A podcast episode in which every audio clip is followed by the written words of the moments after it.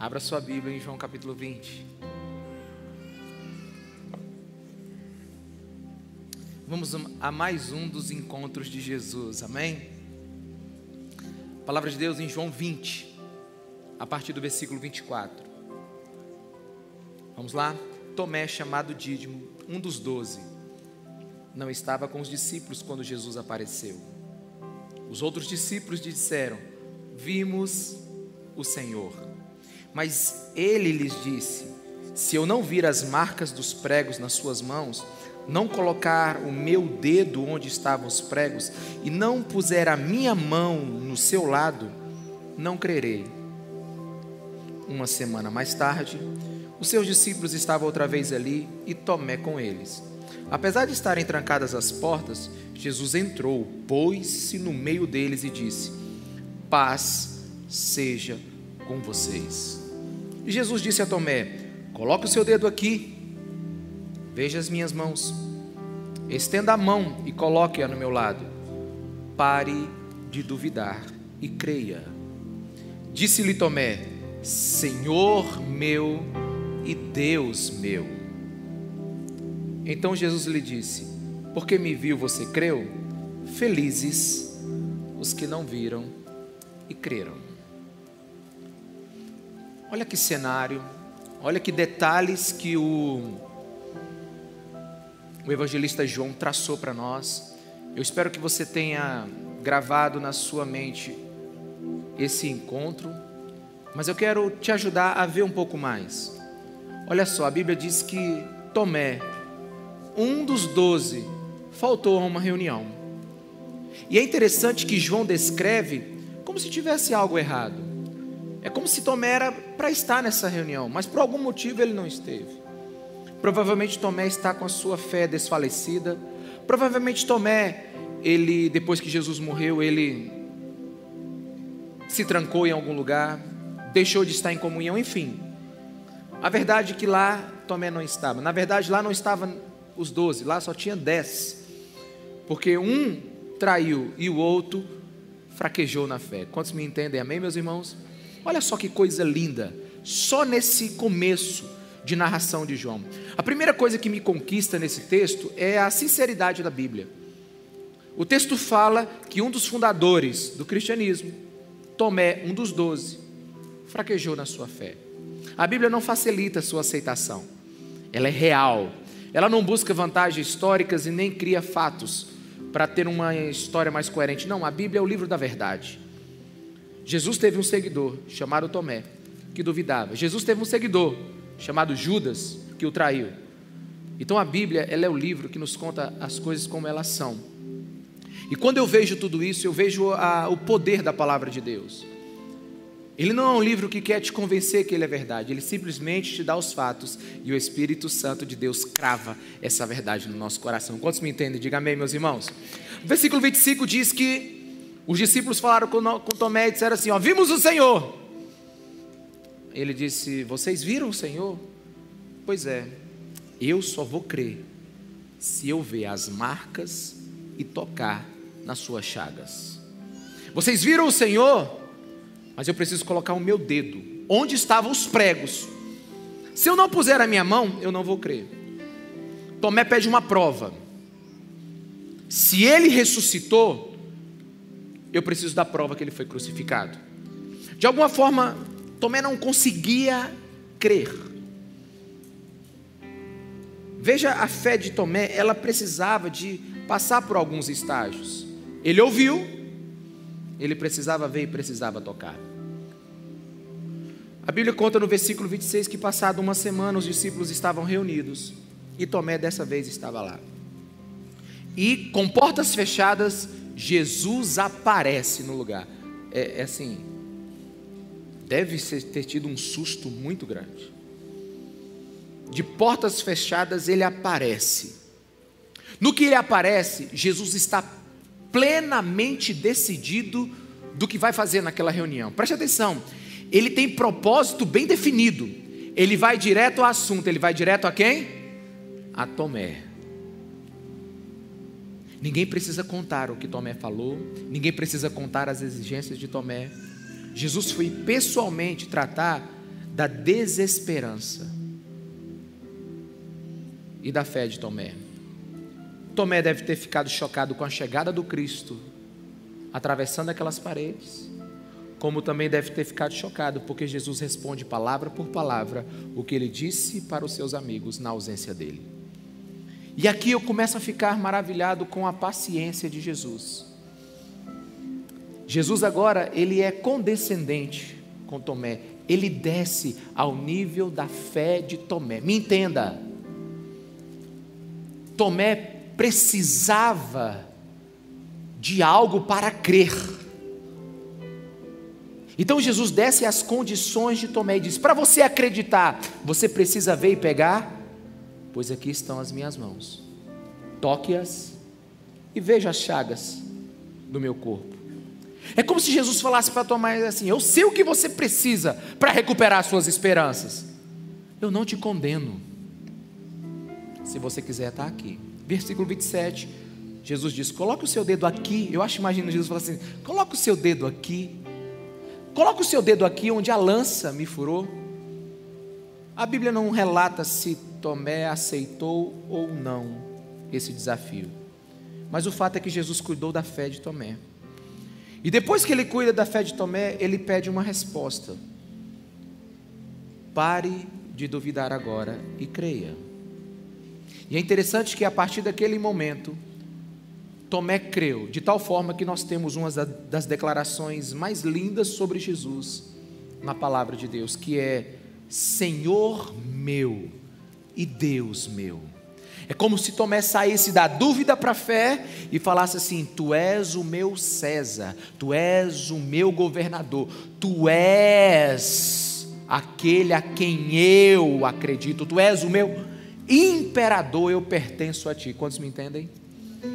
E ele diz assim: Tu és o meu Senhor, tu me criaste, tu eras o meu Deus, eu tenho origem em ti.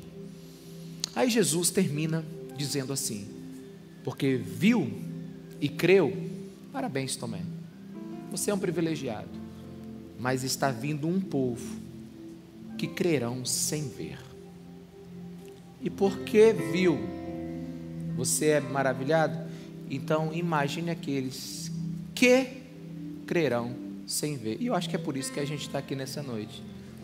Porque nós cremos, cremos de alguma forma né, que ainda não tivemos essa experiência tocável que Tomé teve. Mas o que eu, o que, o que, o que, que eu quero extrair desse acontecimento? O que, que eu aprendi com esse acontecimento? O que, que, o, que o Espírito Santo de Deus falou tão forte comigo? O que aconteceu naquele encontro que mudou Tomé? Quais foram os efeitos desse encontro? O que significa Jesus ter satisfeito esse pedido de Tomé? Qual foi o efeito dessa, desse encontro na vida desse homem? Vamos pensar algo aqui agora. À luz de toda a Bíblia e do Evangelho.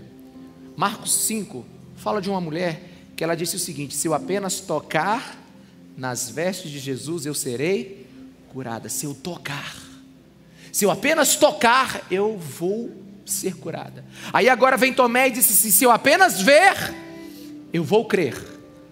E se você observar, o que esses textos nos ensinam é que um Deus que é inacessível não deve ser crido. Um Deus que não está perto de nós não merece a nossa fé. A Bíblia me diz que eu não devo acreditar em um Deus que não esteja perto de mim. Eu não devo acreditar num Deus que não tenha feridas por causa de mim. Quantos estão me entendendo, meus irmãos? Amém. A Bíblia me diz que o Deus que eu creio é um Deus próximo.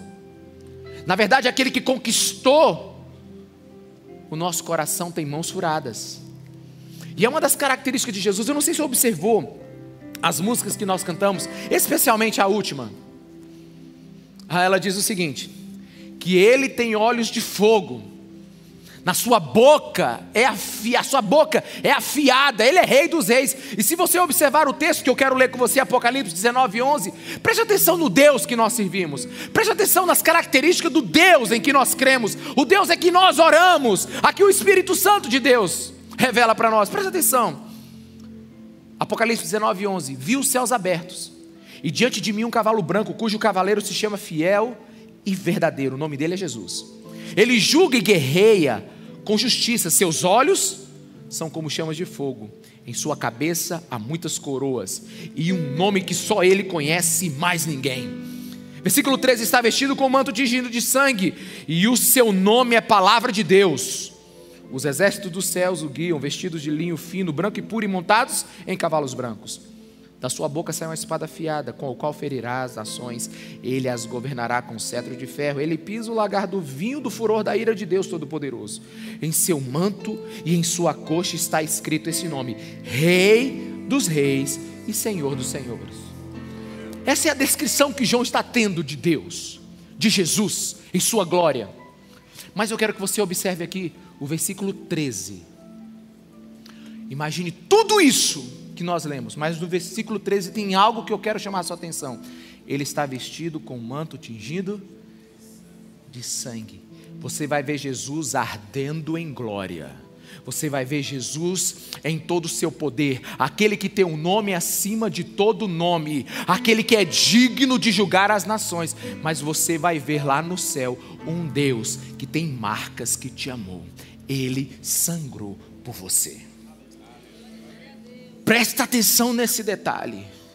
Você tem um Deus que tem marcas que te amou. Você não tem um Deus que deu corda no mundo e simplesmente o deixou rodar, não. Você tem um Deus que interviu na sua vida, um Deus perto, um Deus Emanuel.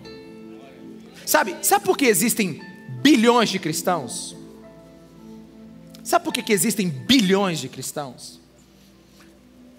É porque essas pessoas entenderam que as feridas de Jesus mostraram o coração de Deus. Foram as feridas das mãos de Cristo que chegaram ao mais profundo do meu coração. Aleluia, quantos estão me entendendo?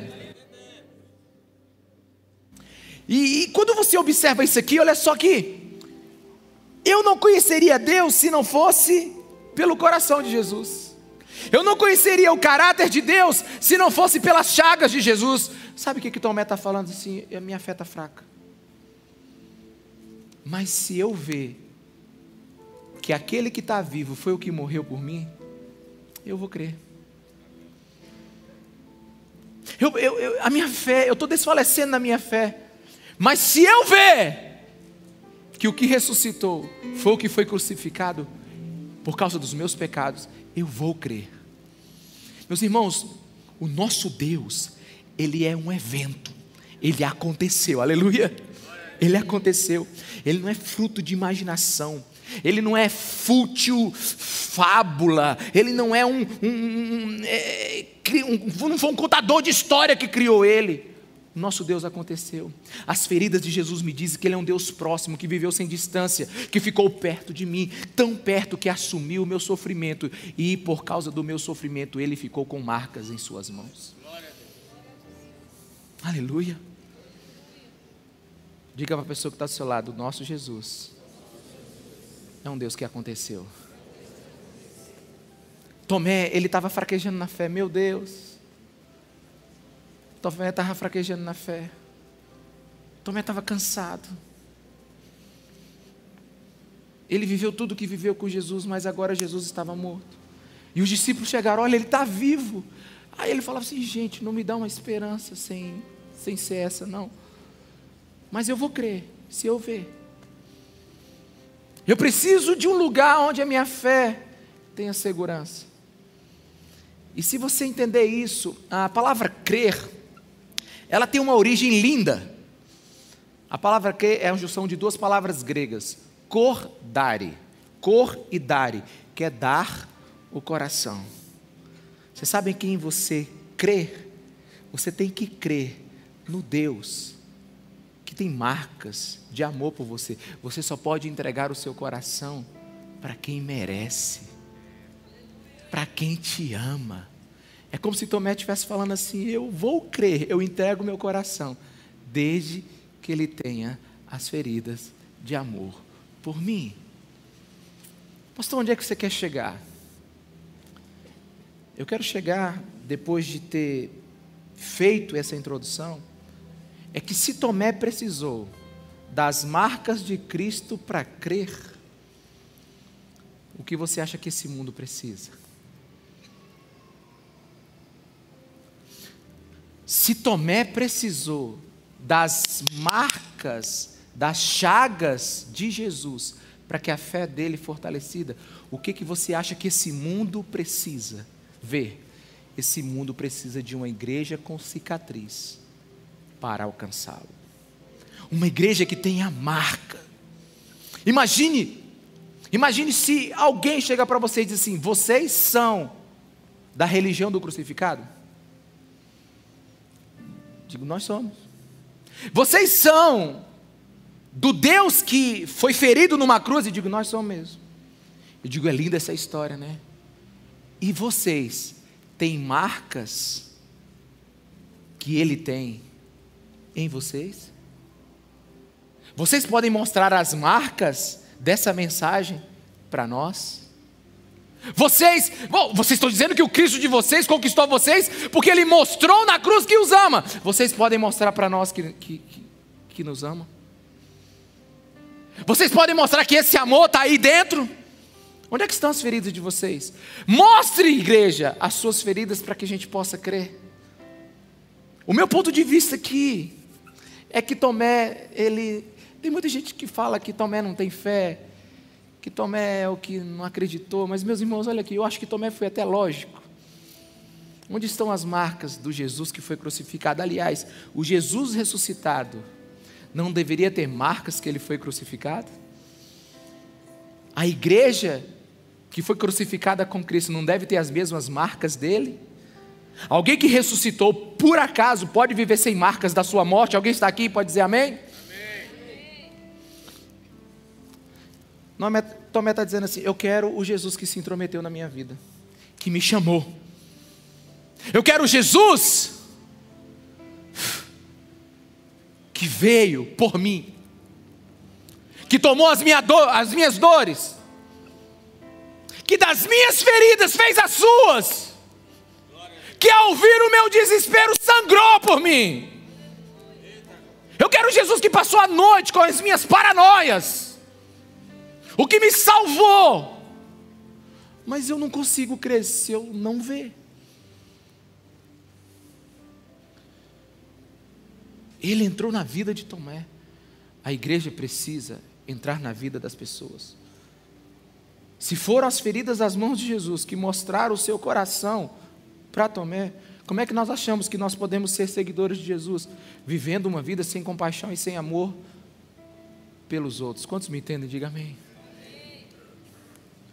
Como achamos que podemos ser seguidores de Jesus e viver uma vida sem feridas? Meus irmãos, mãos, o estado das mãos, contam uma história. são as feridas das mãos que revelam o íntimo do coração. A situação das mãos revela o coração. Como é que Jesus nos salvou? Olha só, ele desceu até a nossa depravação total. Ele decidiu entrar no nosso mundo de dores. Ele decidiu entrar nessa paranoia de pecado que a gente tem. E então Jesus foi a lugares e a pessoas que nós jamais imaginaríamos que ele iria. Jesus entrou em lugares e falou com gente que nós jamais imaginaríamos. Jesus revelou-se como Deus em lugares que nós jamais imaginaríamos. Você é estudioso da Bíblia, você conhece o livro de Oséias. Oséias é um profeta. E ele não só profetizou, ele foi a profecia. Israel tinha se desviado de Deus, preste atenção, onde, aonde o seu Deus chegou? Israel se, se distanciou de Deus se prostituiu com outros vários deuses. E Oséias Ouve a, a, mensagem de Deus. Deus, diz o que eu vou falar para o povo. Você não vai falar nada, você vai fazer. Eu quero que você se case com uma prostituta. É. Eles, como? Se casa com a prostituta. E ele casou com a prostituta. Teve filhos com a prostituta. A prostituta o deixou. Voltou para o prostíbulo. E depois ele ouviu a voz de novo: Senhor, o que, que eu digo? Você não vai dizer nada. Você vai lá atrás da prostituta. Senhor, mas ela não é mais minha mulher. Ela saiu. Ela é sua mulher, sim. Ela só está te traindo. E quando ele chega lá, ela está devendo, então ela, ela, ela foi comprada.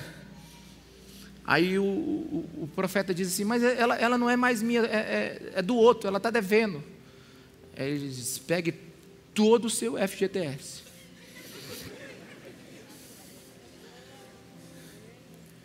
Pegue todos os seus recursos e compre a prostituta de volta.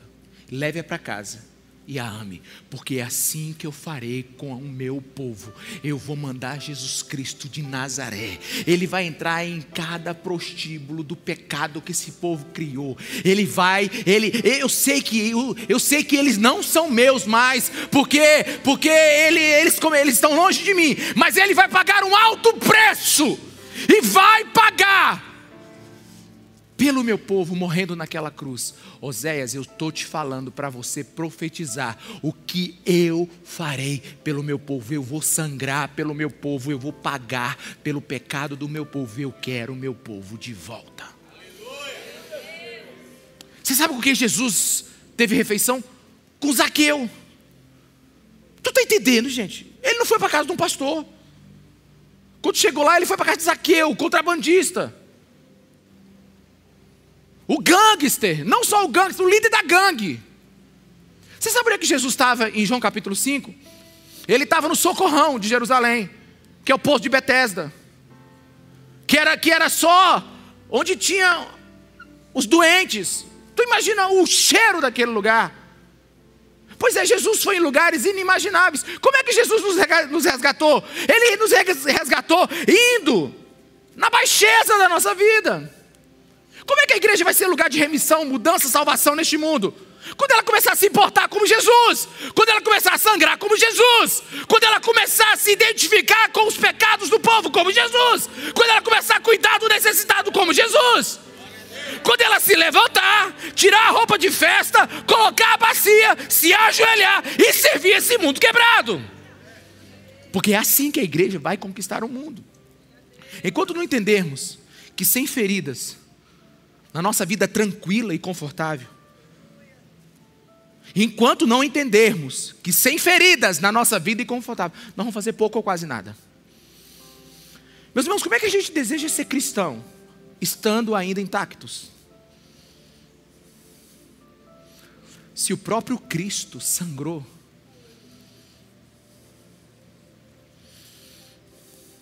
como é que você quer ser cristão intacto no seu tempo? É que você quer ser cristão intacto nos seus sentimentos? Como é que você quer ser cristão intacto no seu coração? Como é que você quer ser cristão intacto nas suas economias, no seu bolso? Não dá para seguir Jesus e viver uma vida sem dores e sacrifícios, sem feridas. Quantos estão aqui? Me diz amém. amém. O desconfiado Tomé queria uma prova das marcas que foi amado. Sabe? Ele não queria uma prova para duvidar dela. Ele queria uma prova para que para crer com a fé que ainda tinha. Quantos estão me entendendo? É mais ou menos assim. Tem muita gente, tem muita gente que precisa ver as marcas do amor de Jesus na igreja para voltar a acreditar na nossa mensagem. Porque o processo de crer de alguns é diferente. Tem gente que crê assim sem muro, sabia? Tem gente que crê sem dificuldade. Quem foi que você disse agora? O cego Bartimeu. Bartimeu não viu crendo. Crendo sem ver, ele gritou: Jesus Cristo, filho de Davi, tem compaixão de mim. Cala a boca. Ele disse: É ruim de eu calar agora, ele está passando aí. Tem gente que crê na maior. Quantos me entendem? Crê na hora, meus irmãos, crê. Crê porque não tem nenhum problema. Na... Sabe, tem gente que nasceu para crer. Tem gente que fala que Jesus cura e ele é curado, mas tem gente como eu, que tem dificuldade de crer. Tem gente como eu, que, que, que precisa de provas, que lutam, porque não acredita facilmente. Tem gente que não crê mais porque se frustrou. Tem gente que não crê mais porque está em desesperança, em sofrimento. Meus irmãos, deixa deixa você entender uma coisa aqui. Tem gente que está só esperando um lugar para colocar o resto de fé que ainda tem. E na hora que ele encontrar esse lugar, ele vai crer como Tomé: Senhor meu e Deus meu. Mas muitos já tiveram um encontro com a igreja e encontraram religião. E encontraram rituais vazios, regras, encontraram desvios morais, ganância, encontraram a mesma mensagem que encontram lá fora, encontraram a mesma mensagem que encontram nos cursos, e essas pessoas falaram assim: onde é que está as marcas, o serviço abnegado, a doação, o amor ao próximo? Muitos estão só esperando um lugar para crer. Existem pessoas tão machucadas que somente uma igreja com feridas, com cicatrizes, conseguirá entrar no coração delas. Há 10, há 10 anos, há 12 anos atrás, 2010, se não me engano, teve um tsunami no Haiti. Um dos piores já registrados lá. Muita morte, muita destruição, um desespero para aquela nação pobre. Ah, o exército da salvação enviou vários missionários, mas uma história ficou conhecida em todo o mundo. Uma missionária começou a ajudar quem ela podia lá.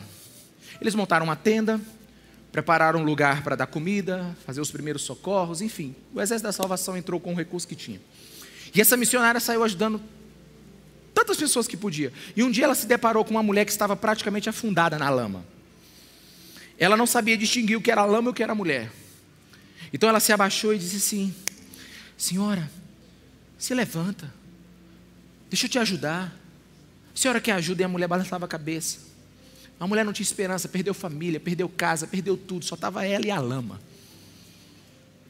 E ela falava assim: Jesus te ama, a gente tem uma tenda ali, a gente quer te dar um banho, te dar comida. E ela não levantava, ela não, ela não se esboçava nenhuma reação, ah, ela não podia fazer nada. Ela, a mulher nem queria ser salva.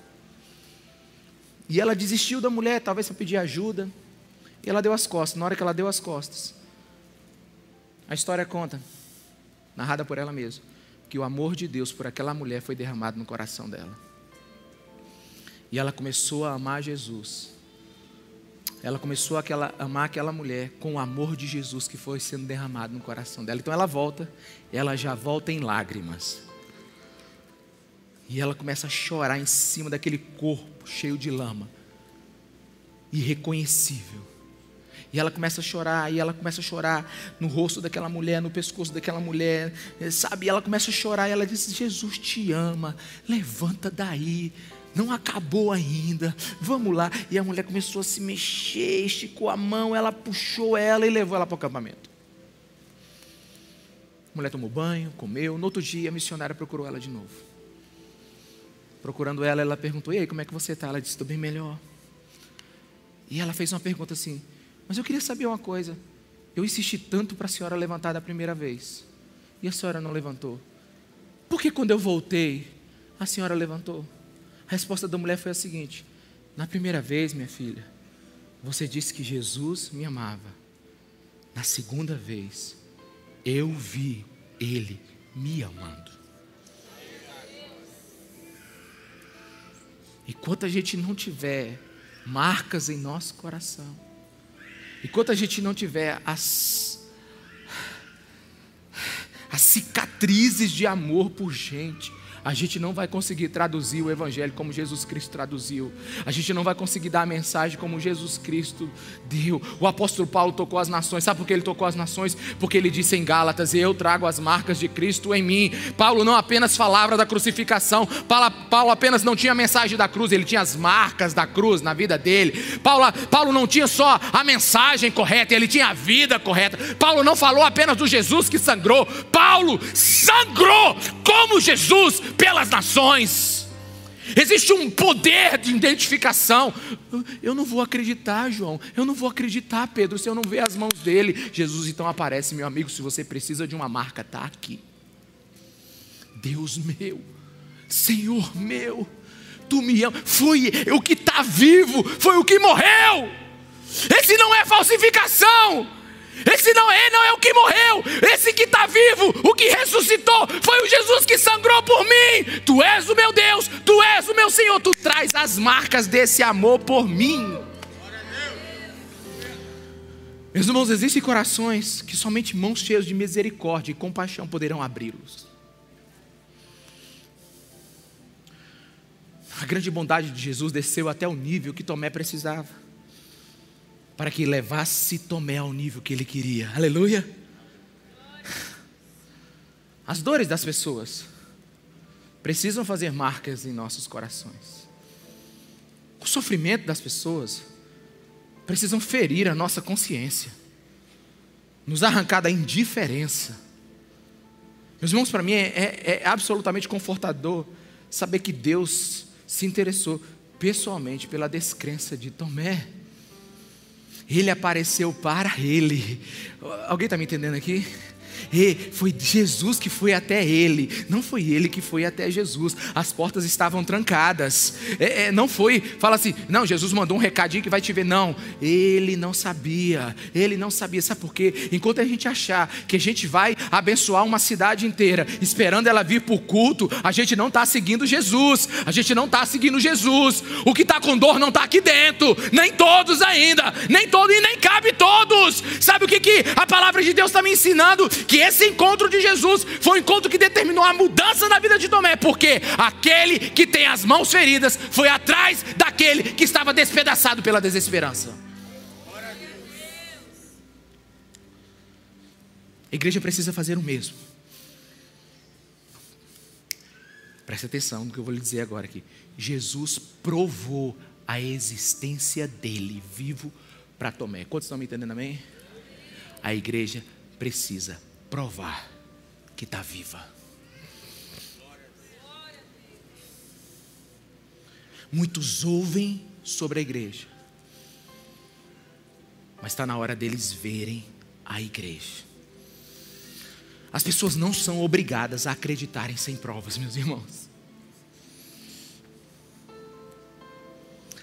Esse negócio de pregar o evangelho goela abaixo não é bíblico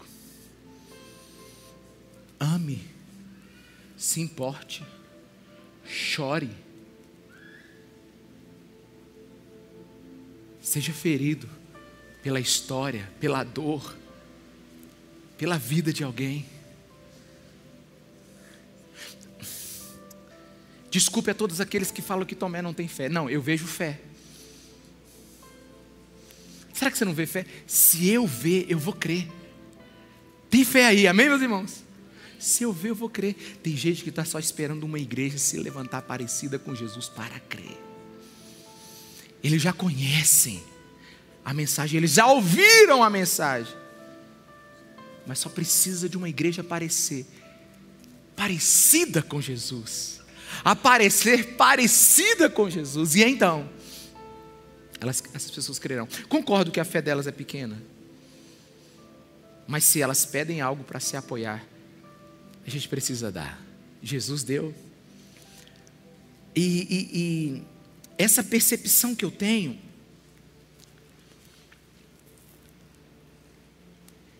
ela vai de encontro a algumas reclamações que as pessoas têm. As pessoas falam assim: ah, mas eu não, pastor, eu não tenho, eu não tenho oportunidade na igreja para servir. Né? Não, eu, eu, eu, vou até mudar de igreja, porque quem sabe na outra eu encontro uma, uma oportunidade. Eu não possuo igreja, que. Aí a minha igreja não me dá oportunidade, ministérios, etc. Sabe, deixa eu te falar uma coisa aqui. Eu não sei onde é que eu li isso aqui, só li e, e gravei. Mas deixa eu te dizer o que eu li em algum lugar. Diz assim: quando cada cristão entender que a sua cidade é sua igreja, e que cada casa, esquina, hospital, penitenciária, asilo, creche, abrigo, escola é seu púlpito, você nunca mais dirá que sua igreja não lhe dá oportunidade. Nunca mais. Está faltando oportunidade? Não está, irmão. Na hora que você sair daquela porta, já existem. Aliás, tem oportunidades aqui dentro agora. Aqui dentro agora. Tem gente precisando de você aqui dentro agora.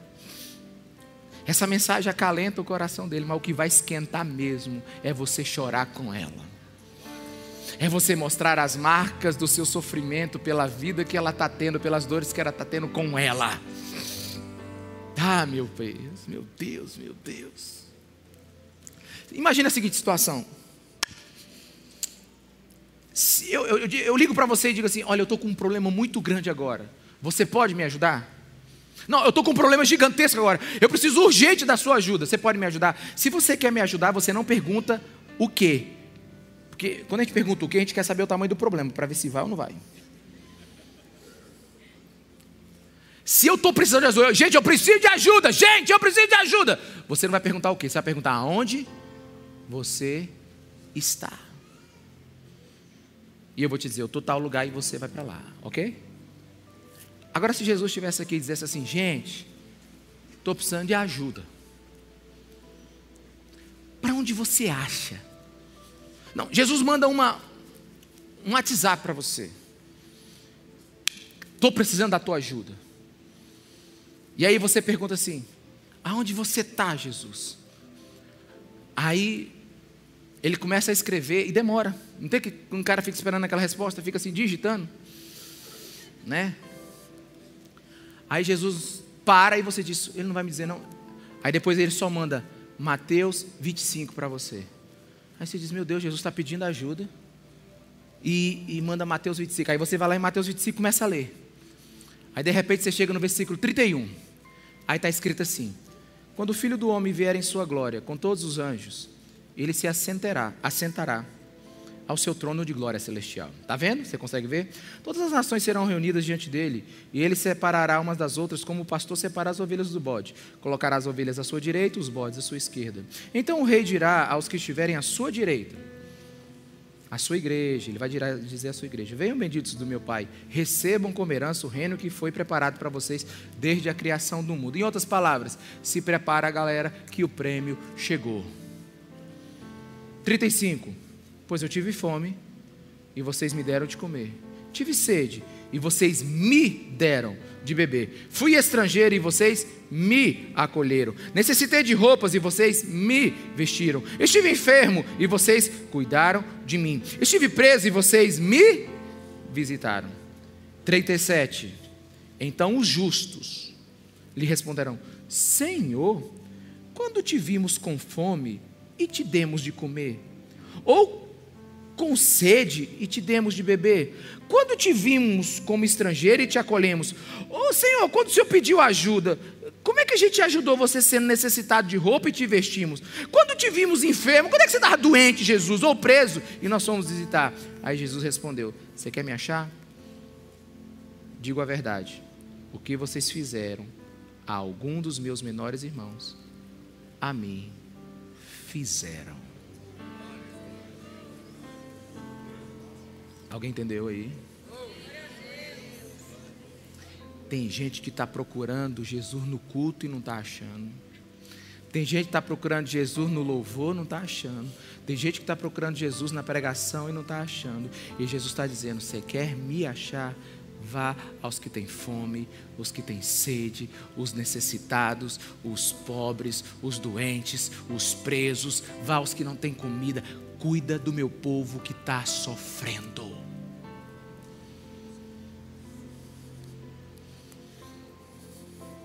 Onde é que está Jesus hoje?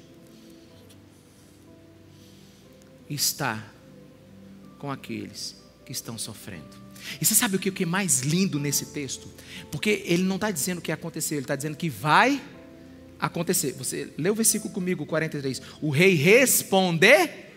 Bota aí para mim o versículo 40, versículo 40, por favor. O rei responderá o rei responderá. É, deixa eu te dizer, é muito interessante aqui, porque Jesus ele, ele diz a pergunta da prova e já dá o gabarito. E só quer que a gente acerte ele amanhã. Quantos estão me entendendo? Amém, meu irmão? Não, é mais fácil que prova online. Jesus ele dá o gabarito Vocês querem, você quer saber onde eu estou? Ele diz: Eu estou com os necessitados, com os pobres. Então você vai, e lá no dia da correção da prova, ele vai dizer: Muito bem, você cuidou de mim. Aleluia, meus irmãos. Alguém está me entendendo?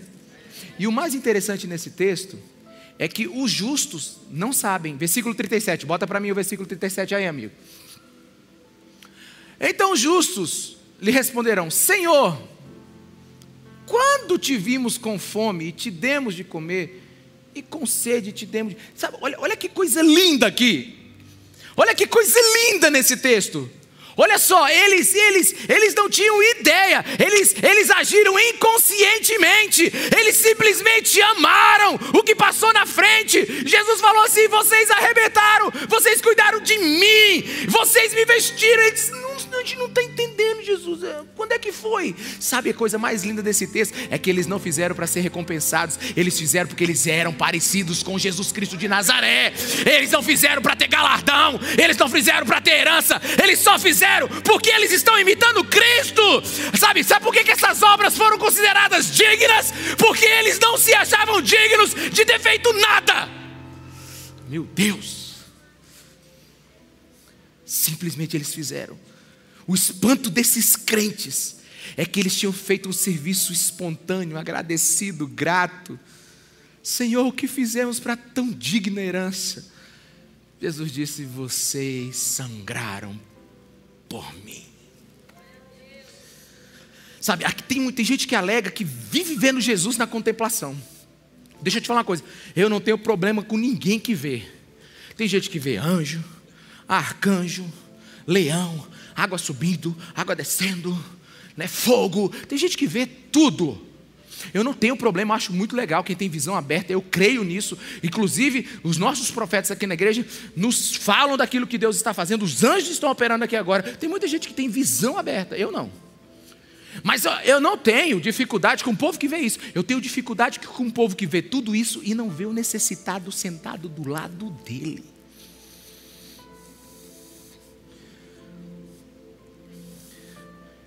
Vê o mundo espiritual, mas não vê quem está precisando. Contemplação sem ação, meu irmão, é por enganação. A gente vive num mundo ferido, que sofre, que grita por salvação. Um cristão que não ama, que não se importa, que não tem marcas do seu amor por gente, que não pratica misericórdia, que, que, que, que sabe, não faz nada por ninguém, que vive só a sua vida. Meus irmãos, ele é um templo vazio, sem significado, ele é um templo vazio, sem espiritualidade. As pessoas lá fora, elas, elas, elas, elas estão exigindo mais do que uma mensagem. Elas estão exigindo uma experiência com as marcas de Cristo. Aí você às vezes precisa se perguntar: quem é o corpo de Cristo hoje, mesmo? Quem é? Me ajuda aí. Quem é o corpo de Cristo hoje? Quem é o corpo de Cristo hoje? A igreja.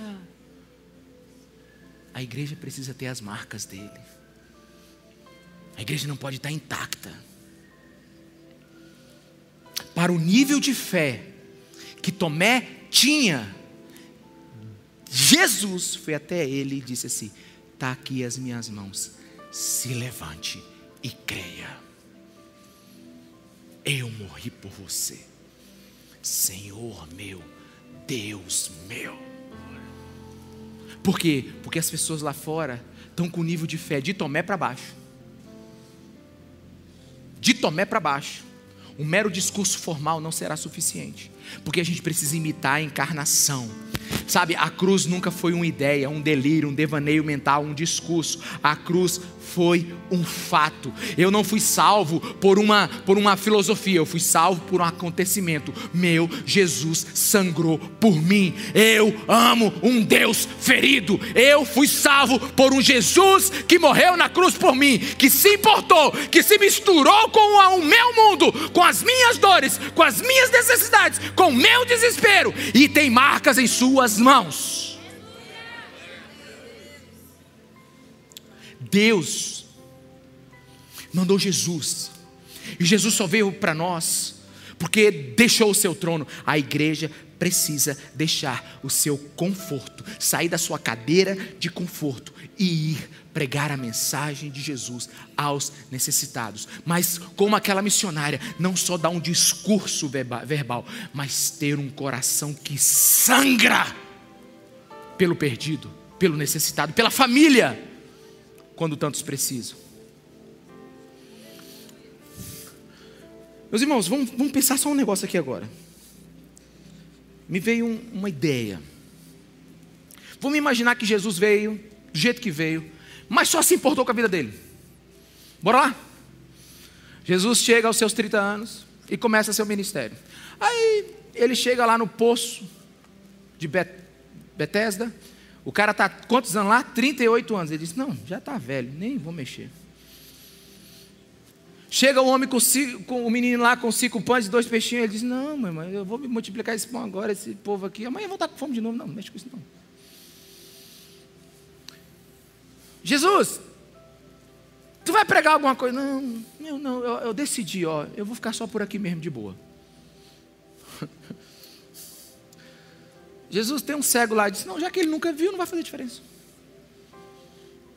Tu imagina esse Jesus? Não, você imagina esse Jesus? Quem ia seguir esse Jesus? Ele seria só mais um Alexandre o Grande. Ele seria só mais um César. Ele seria só mais uma grande figura de liderança. Jesus, se viesse viver só a vida dele, você não estava aqui adorando ele hoje. Você sabe por que você está adorando ele aqui? Porque ele botou marcas, ele viveu marcas, ele colocou uma marca, ele colocou uma cicatriz em suas mãos que diz assim: Ei, eu me importo com vocês. Agora, como é que a gente. Como é que um cristão acha que pode viver só a vida dele? Não, pastor, é o seguinte, eu vou para a igreja, mas ninguém mexe na minha vida e eu não quero mexer com ninguém, não. Não, como é que você acha que você pode viver só a sua vida? Tem alguém me entendendo aqui? Dá um glória a Deus aí, irmãos. Esse silêncio é eloquente ou é assim, tipo assim? É... Hum? Meus irmãos, o cristão, ele não vive só a sua vida, ele vive a sua vida, mas participa da vida de muitos. Amém? Amém? Pastor, eu tenho um problema grande demais. Esse é o problema. É porque você ainda não andou com as pessoas para descobrir o tamanho do problema das pessoas, para você descobrir que o seu nem é tão grande assim. Porque todo problema grande até parece outro maior. Então, meus irmãos, nós participamos, participamos da vida do mundo, de muitos. E o que é participar da vida de muitos? É amar. Imagine a cena, imagine a cena. Não, essa cena ela me capturou. Imagine a cena. Tomé, Olhe para as minhas mãos. O que elas te contam? Aleluia. O que minhas feridas contam para você? O que, que as minhas cicatrizes falam com você? E Tomé disse assim: O Senhor se importa comigo. O que ressuscitou foi o que foi crucificado. Eu vejo amor em você. Tu és o meu Deus, o meu Criador. Eu sou seu. O que um encontro com Jesus que sangra é capaz de fazer? Deixa eu te dizer. Está no livro dos mártires, página 17, escrito por John Fox, há centenas de anos atrás. Tomé pregou aos pátrios, medos e persas, e também aos carmíneos, hircânios, báctrios e mágios. Padeceu em Calamina, uma cidade da Índia, sendo morto por uma flechada, pregando o Evangelho. Aquele que disse assim: Olha, eu só vou acreditar se eu ver. Depois que ele viu, já que ele sangrou por mim, eu vou sangrar por ele. É assim que a gente faz no reino de Deus, a gente não só conta a história, a gente vive a história. O que, que um encontro com uma igreja com cicatriz vai fazer com o mundo ferido? Vai abrir os olhos de quem não enxergava. Vai levantar a fé de quem estava caído. e vai restaurar a imagem de Jesus perdida dentro de uma igreja hoje que vive fazendo culto em vez de viver em missão.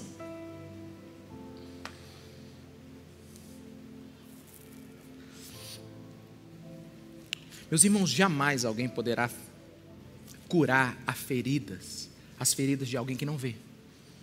Vou repetir: jamais você vai curar a ferida de alguém se você não as vê. E deixa eu te contar o que eu observei esses dias. Coloca aquela imagem para mim aí. Quero te mostrar uma imagem aqui. Esse aí é o Cristo. É o Redentor. Lá no Rio de Janeiro. O que, que você observa nesse Cristo aí que é estranho? Hã? Que, que, qual, é, qual é a coisa esquisita nesse Cristo aí? Ele não tem olhos. Ele não enxerga. Ele não vê. Um Cristo que não vê não pode curar. Um Cristo que não enxerga, ele não pode participar. Um Cristo cego gera uma igreja cega. Um evangelho cego gera uma mensagem que